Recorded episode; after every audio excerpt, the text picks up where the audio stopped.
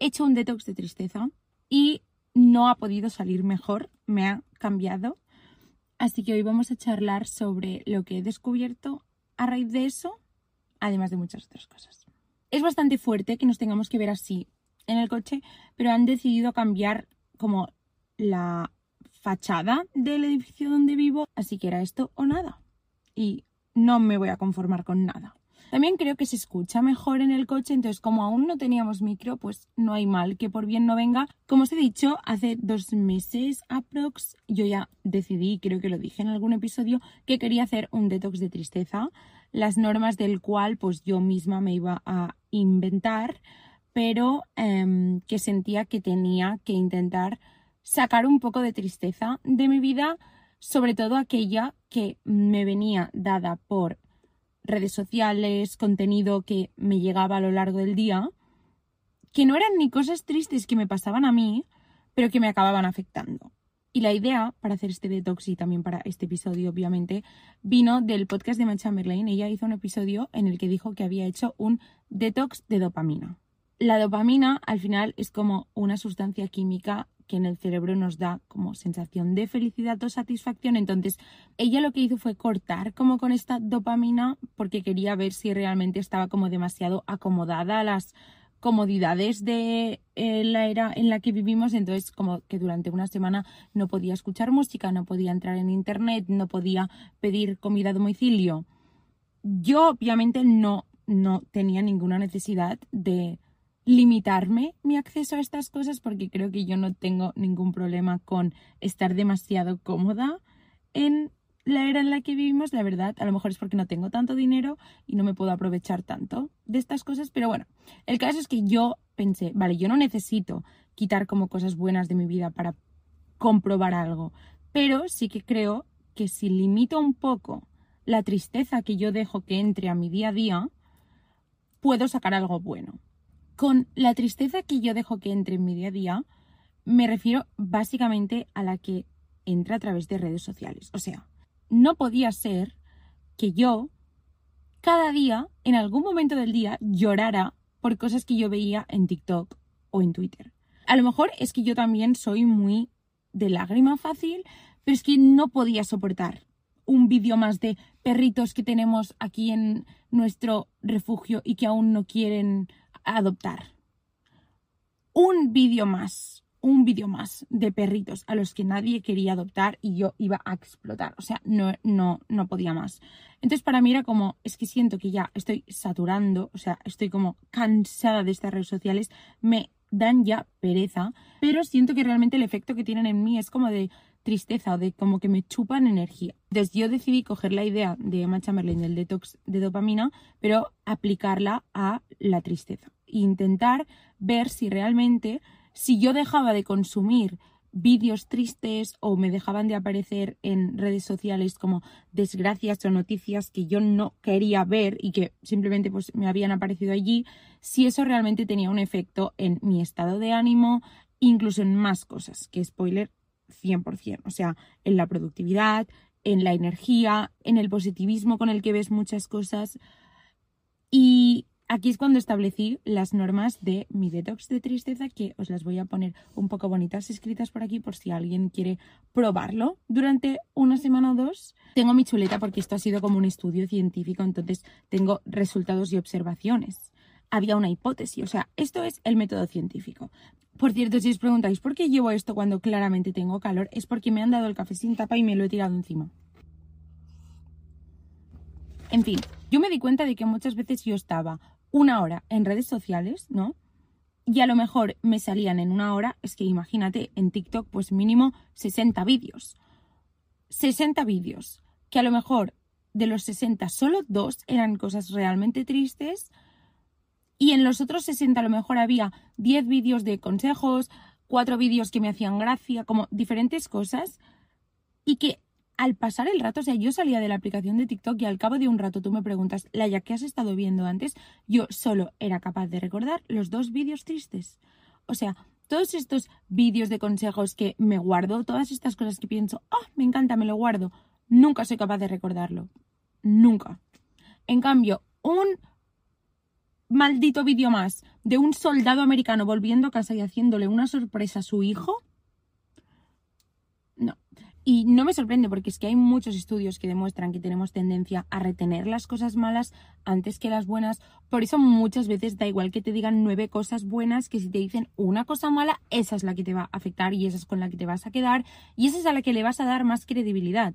Entonces, tenía ya un poco de la ciencia a mi favor, ¿no? Estuve buscando estudios que demostraran ya, más que nada para daros un podcast un poco más intelectual, estudios que ya demostraran que hay una relación entre las redes sociales y, por ejemplo, la ansiedad o las redes sociales y la depresión, etcétera, y tampoco encontré ninguno como que me diera la confianza suficiente como para daros aquí una fuente fiable, pero sinceramente yo creo que negarlo es difícil.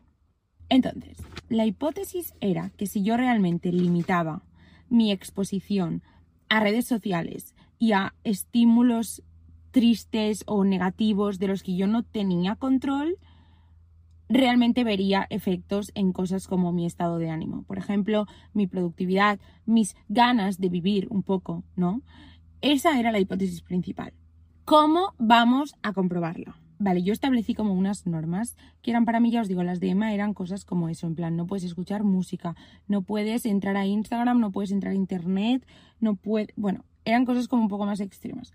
Las mías son, número uno, me iba a borrar Twitter. O sea, esta estaba clarísima, ya porque es que incluso estaba yo cansada de Twitter, de verdad. O sea, estaba reventada de Twitter. Entonces, borré Twitter.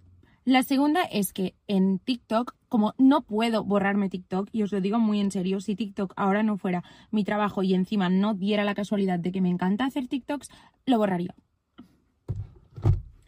sentía que tenía poco close.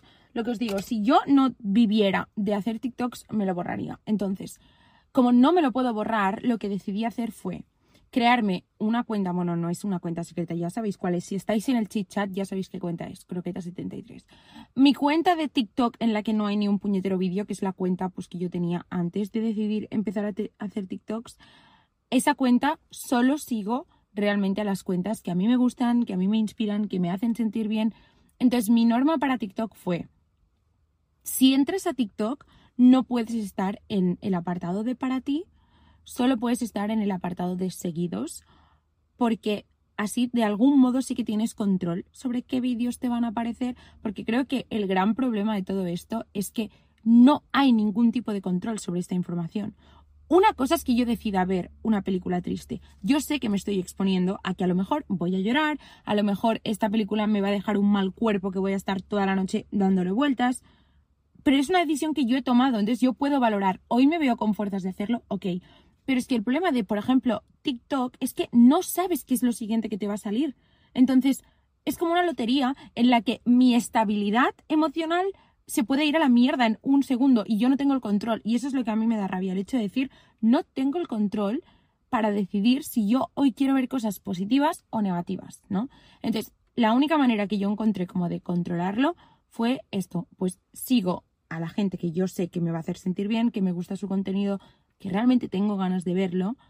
Entonces, cuando entro a TikTok, literal, voy solo a esa cuenta, o sea, la otra cuenta es solo para colgar mis TikToks y si yo quiero entrar a TikTok y estar un rato, tiene que ser desde la otra cuenta y solo en los seguidos. Instagram, un poco lo mismo. O sea, es verdad que yo ya no tengo el hábito de entrar a Instagram y estar como perdiendo mucho tiempo y mirando las fotos y tal, pero tengo también otra cuenta en la que literalmente no hay ni una puñetera foto y allí solo sigo a las cuentas que a mí me gustan y que me hacen sentir bien. Entonces, si quería entrar a Instagram, tenía que ser solo allí. Entonces, controlar quién yo sabía que me podía salir en el contenido, porque yo ya sé a quién sigo y a quién no, también era una manera como de controlar el hecho de no compararme o no estar dudando de mis propias ideas, porque por muy fuerte que yo sea, por muy segura de mí misma que yo sea, hay días y hay días. Y al final es muy difícil que algún día yo no entre a TikTok y me salga en para ti no sé qué persona haciendo no sé qué viaje con no sé qué marca y yo piense, ¿y yo por qué no? Eso también era un aliciente para mí, pero a lo mejor si lo queréis probar a vosotros esto os da igual. Pero a lo mejor hay gente con la que os comparáis porque tienen algo que vosotras queréis mucho y siempre que lo veis en Instagram pensáis, mm", pues es una buena manera como de hacer contacto cero con esa persona, como cuando quieres dejar a alguien, ¿no? Y tienes que hacer contacto cero. Funciona, os lo digo que funciona. O sea, dejas de ver a alguien que te pone histérica por redes y llega un día en el que ya dices, ostras, hacía millones de años que no la veía. Me da absolutamente igual. Me he ido por las ramas. Hemos dicho que de momento las normas eran no Twitter y TikTok Insta sí, pero teniendo muy claro que solo puedo estar en los seguidos y desde cuentas en las que yo sé que solo sigo a gente que me hace sentir bien. Otra norma que yo me puse, que esta es un poco tonta, pero esta la quería para mí misma, es que quería escuchar buena música. Últimamente llevaba una racha de que yo no le prestaba atención a mis playlists y estaba todo el rato poniendo éxitos España o éxitos Spotify y lo siento mucho, pero muchas veces están petadas de las mismas canciones 24/7. Pero yo pensé, es que siento que me estoy atrofiando el cerebro ya, o sea, no tengo ni la capacidad de pararme 10 minutos a buscar canciones distintas que me evadan un poco de las tres que ya me sé porque estoy todo el rato escuchando.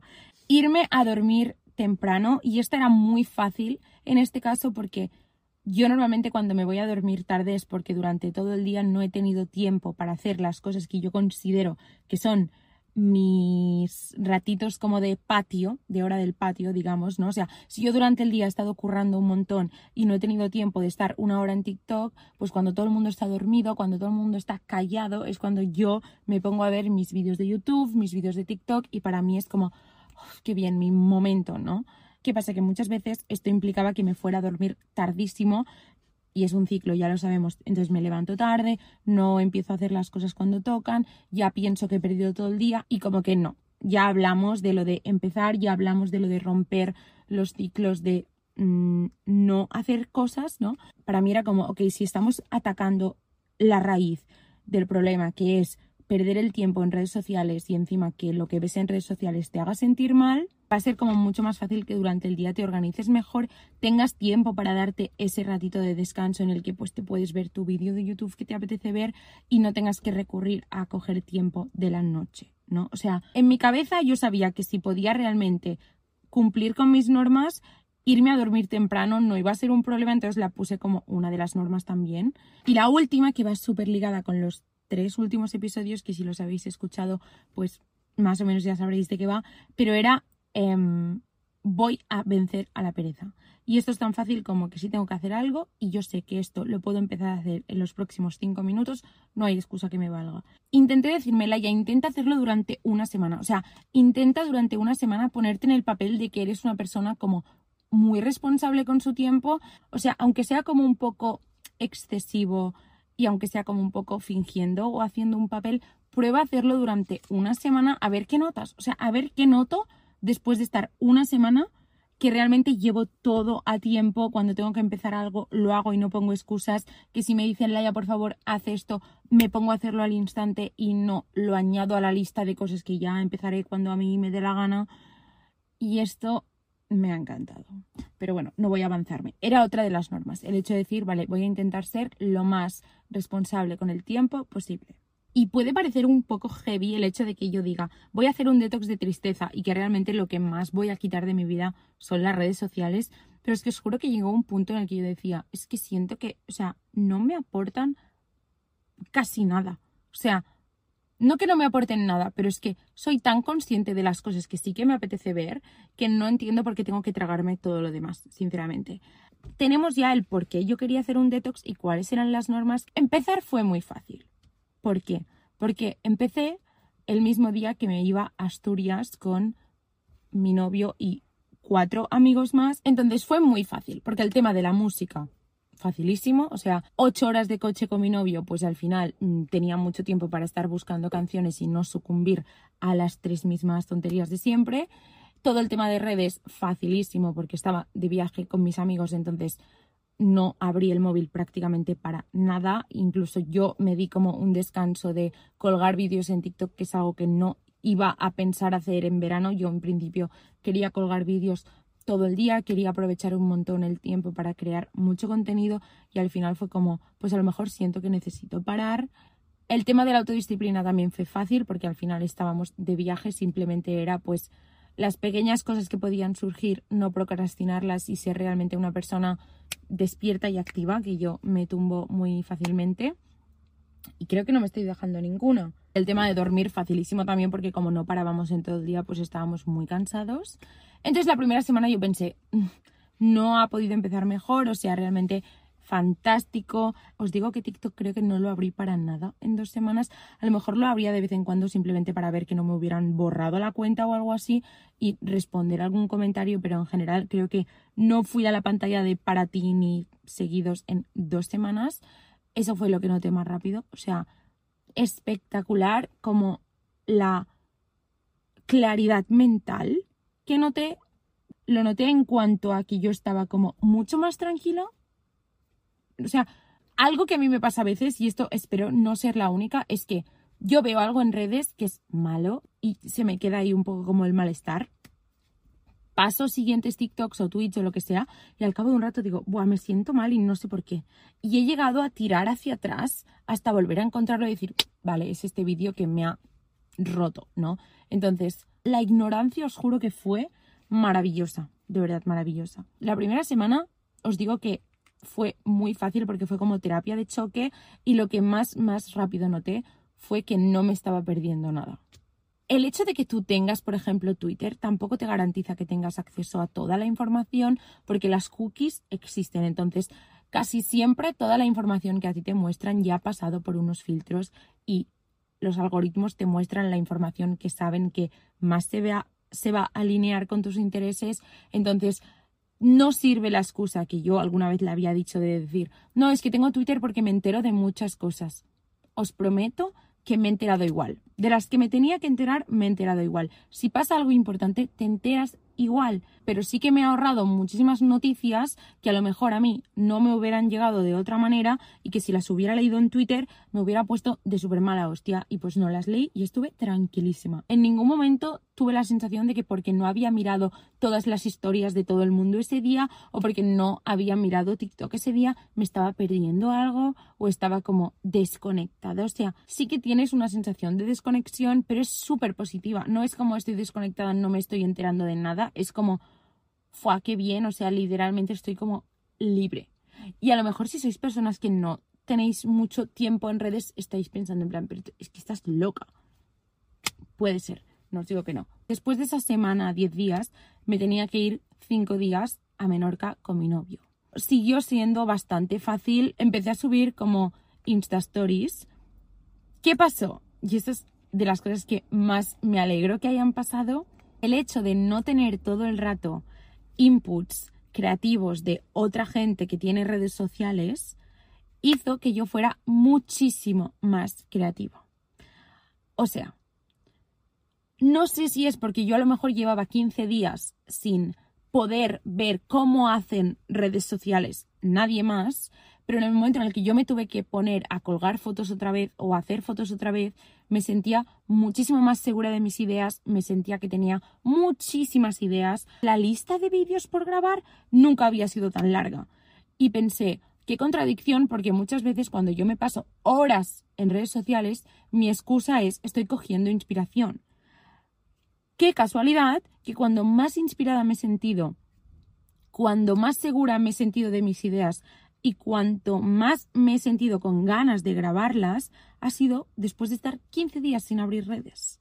Aunque no haya nadie directamente juzgándote, quieras o no, las redes acaban haciendo un poco de presión social. Entonces, el estar 15 días como sin ver lo que opinaba nadie de nada, me dio a mí como la seguridad de que mis ideas eran buenísimas. O sea, el síndrome del impostor o sea, no se ha visto desde entonces, no ha vuelto a aparecer. Algo que también fue muy rápido es el hecho de llorar. O sea, yo antes de empezar el detox de tristeza durante el mes anterior o así, cada vez que lloraba por un TikTok me hacía una foto. No os digo que cada día había 40 fotos, pero cada día mínimo había una. Y de repente dejó de haber. Y fue como, ostras, pues realmente a lo mejor hoy no he llorado en todo el día y la semana pasada no la otra, tampoco hubiera llorado en todo el día. Y solo lloré por un puñetero TikTok si yo sé que soy una persona sensible y que ese vídeo no solo me va a hacer llorar, sino que me va a hacer estar triste durante el resto del día, pues si tengo la opción de no verlo, es un poco estúpido verlo, ¿no? Digamos que ya pasó esta semana en la que yo estaba en Menorca con mi novio y me enfrenté a una semana en mi casa sola, que realmente era una semana que yo tenía que dedicar a crear contenido, porque había estado 15 días sin subir absolutamente nada. Y era como, veremos si puedo no estar todo el día tirada en casa mirando redes sociales. Me fue tan bien esa semana, chicas. O sea, fui capaz de seguir manteniéndolo, pero porque creo que me estaba gustando tanto todo lo que estaba consiguiendo y como las sensaciones que estaba sintiendo que era como adictivo. O sea, de verdad adictivo, porque de repente entré como en un bucle de decir, wow, siento que de repente tengo muy claro qué estilo me está gustando, tengo muy claro qué tipo de contenido quiero crear, tengo muy claro qué tipo de vídeos quiero hacer, o sea, siento que no estoy apalancándome para nada, siento que descanso súper bien porque no estoy todo el día perdiendo el tiempo, entonces por la noche tengo que recuperar no, porque durante el día, como era eficiente y hacía las cosas cuando tocaban, siempre me acababa quedando un hueco para mirar mi vídeo de YouTube, entonces por la noche no tenía que mirarlo. Por la noche me dormía. Algo que también pasó durante esa semana es que se me desbloquearon muchos problemas que yo tenía, o no problemas grandes, pero eso que dices, tengo una idea, pero no sé cómo desarrollarla, o tengo esta situación que ahora mismo no sé muy bien cómo desenredarla. Durante esa semana de repente veía las cosas como súper fáciles. O sea, todo era posible, todo tenía una solución fácil y práctica delante de mí. Os juro que la sensación era adictiva. ¿Qué pasa? Pues como con todo en esta vida, que nada es para siempre y nada es lineal. Después de esta semana en la que ya os digo que os juro que yo, o sea, creo que es cuando en el chit chat os iba poniendo todo el rato, gracias Dios por esta energía que me estás dando, por favor no me la quites, porque os juro que sentía que hacía muchísimo tiempo que yo no funcionaba de esa manera, hacía mucho tiempo que yo no estaba tan poco triste. Qué sorpresa, haciendo un detox de tristeza, ¿no? ¿Qué pasa? Que entonces llegó la segunda semana de septiembre, que para mí es como en la que empieza realmente el trabajo y la rutina, y llevo tres semanas seguidas en las que me tengo que ir a Madrid por trabajo. Pues me rompe la rutina porque yo mm, tengo en mi casa unos horarios y una manera de trabajar y una manera de organizarme y si tengo que estar ave para arriba, ave para abajo, pues se me desorganiza, obviamente. Como estas situaciones siempre me ponen un poco tensa, ahí sí que caí otra vez a recurrir a cosas como tengo tres horas de trayecto de ave, tres horacas que me puedo tirar en redes sociales, ¿no?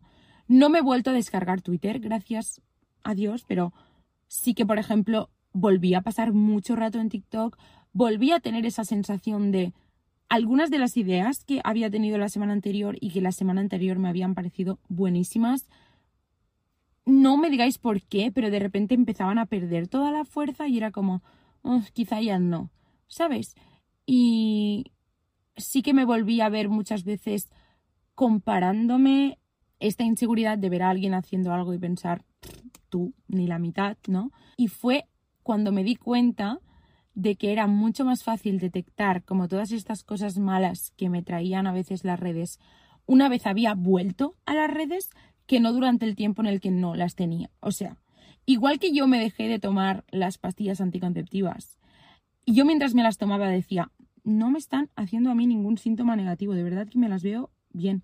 Y cuando me las dejé de tomar dije, ah, pues a lo mejor sí que había algún síntoma. Con esto fue como, en el momento en el que dejé de estar todo el rato abducida por este contenido que no me aporta nada, fue como, me siento perfecta. Y en el momento en el que volví a de repente enfrentarme a este contenido fue como, wow, es tan horrible como lo recordaba. O sea, se me hizo en ese momento palpable el efecto que realmente tenía en mí. La poca energía que me quedaba después de estar tres horas delante de la pantallita en TikTok y yo pensaba, Laia, la semana pasada te levantabas y en vez de coger el móvil, lo primero que hacías por la mañana, te ibas ya a duchar, a desayunar, a empezar a hacer cosas. Vi series, vi pelis que hace muchísimo tiempo que no podía estar tres horas pegada a una pantalla viendo una peli sin en algún momento coger el móvil para abrir Instagram, por ejemplo. Entonces fue como, wow, realmente nos ha ido muy bien. Eh, vamos a no perderlo. Esta semana vuelvo a viajar a Madrid. Me gusta porque ahora soy mucho más consciente de cuando estoy como sucumbiendo a estas cosas. O sea, siento que el hecho de haber puesto como unas normas claras me fue muy bien porque ahora me es muy fácil detectar, ostras, mira, esto como ya no lo estoy haciendo me está volviendo a provocar tal. Y es fuerte, o sea, os juro que parece exagerado, os juro que parece de loca, pero si lo probáis una semana me decís. Y no os he contado esto como para que ahora os lo toméis a rajatabla y tenemos que hacerlo al 100% y si no es otro fallo más, ¿no? O sea, se trata justamente de que utilicemos estas cosas para quitarnos peso de encima, para vivir más felices, no para ponernos otra tarea. Yo sé que no voy a ser capaz de mantenerlo al 100% todos los días de mi vida, porque nada y ni nadie es perfecto, el simple hecho de haber visto realmente los efectos positivos que ha tenido en mí, creo que me va a dar la fuerza como para que si una semana a mí me apetece meterle más caña, voy a ser capaz de llevar el detox al 80% y hay semanas que a lo mejor lo llevaré al 60%, pero seguro que ya veo cosas positivas, entonces tenía muchísimas ganas de contaros esto de verdad, o sea, eh, como que sabía que antes teníamos que hacer ciertos episodios, pero tenía muchas ganas como de culminar un poco esta serie de vuelta a la rutina que hemos hecho con este episodio. El siguiente ya sabéis que va sobre la amistad, que también es súper guay, pero mm, hemos tenido tres como muy enfocados a vuelta a septiembre al 100%, eh, nueva rutina, etcétera. Entonces, creo que este ha sido un muy buen episodio como para terminar esta saga. Sé que hay mucha gente que está como empezando a escuchar el podcast por YouTube, cosa que me parece loquísimo. O sea, lo de las últimas semanas en YouTube está siendo una sorpresa para mí. Si os está gustando y habéis descubierto esto en YouTube, que sepáis que en YouTube hay como 10 episodios, en Spotify tenéis 70, o sea que si os gusta, pues tenéis muchísimo más. El hecho de que tengamos los episodios en YouTube seguramente también ha sido gracias al detox de tristeza, porque yo el año pasado lo veía como súper difícil tener todos los episodios en YouTube y ha sido simplemente cuestión de proponérmelo y hacerlo. Entonces, otra cosa que le debemos al detox. Espero que os haya gustado. Como siempre tenéis mi Instagram, mi TikTok para mi parte un poco más divertida. Nos vemos la semana que viene. Hasta entonces, como siempre, cuidaros mucho, mucho, mucho.